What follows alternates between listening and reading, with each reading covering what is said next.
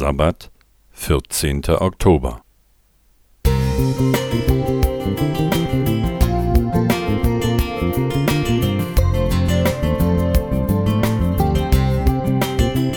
Ein kleiner Lichtblick für den Tag.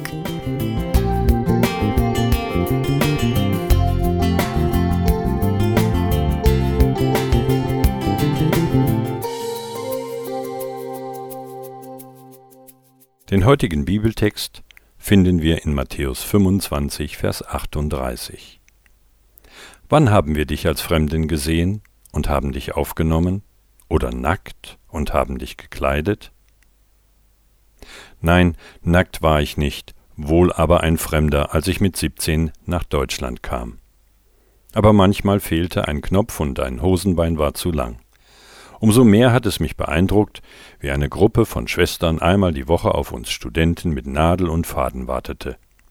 Mit einem Handgriff sorgten sie dafür, dass wir wieder anständig aussahen. So studierte ich, um Prediger zu werden und lernte, dass die kleinen Aufmerksamkeiten die besten Predigten sind. Denn die Schneiderinnen waren eine Art Ersatzmütter und Engel zugleich.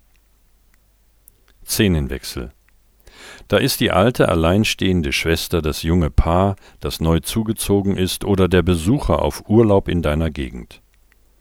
Sie würden sich sicherlich über einen Platz in deiner Kaffee- und Kuchenrunde freuen.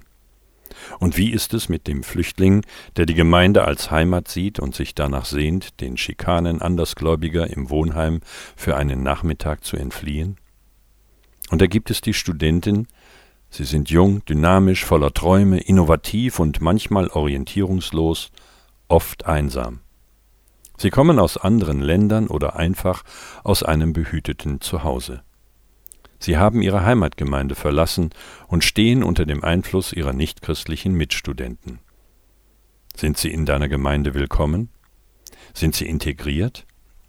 Wird die Abwechslung, die du ihnen am Sabbat zu ihrem täglichen Fastfood anbietest, zu den Erinnerungen eines lebendigen Glaubens, die ihr Leben prägen? Morgen sind sie Ingenieure, Ärzte, Lehrer. Spüren sie, dass sie als wichtiger Teil der Gemeinde von morgen heute schon wahrgenommen werden? Jakobus definiert die ganze Diskrepanz zwischen Glauben und Werken, indem er schreibt, wenn jemand Mangel hat und du ihm sagst, gehe in Frieden, ohne ihm zu helfen, dann ist dein Glaube tot. Jakobus 2, 14 bis 17. Der Umkehrschluss ist ein lebendiger Gottesdienst, der auf einem lebendigen Glauben beruht, weil er als göttlicher Dienst verstanden wird. Wie wäre es, wenn der Predigt unmittelbare Taten folgen würden, wie Jesus sie in Matthäus 25 definiert. Silver Romain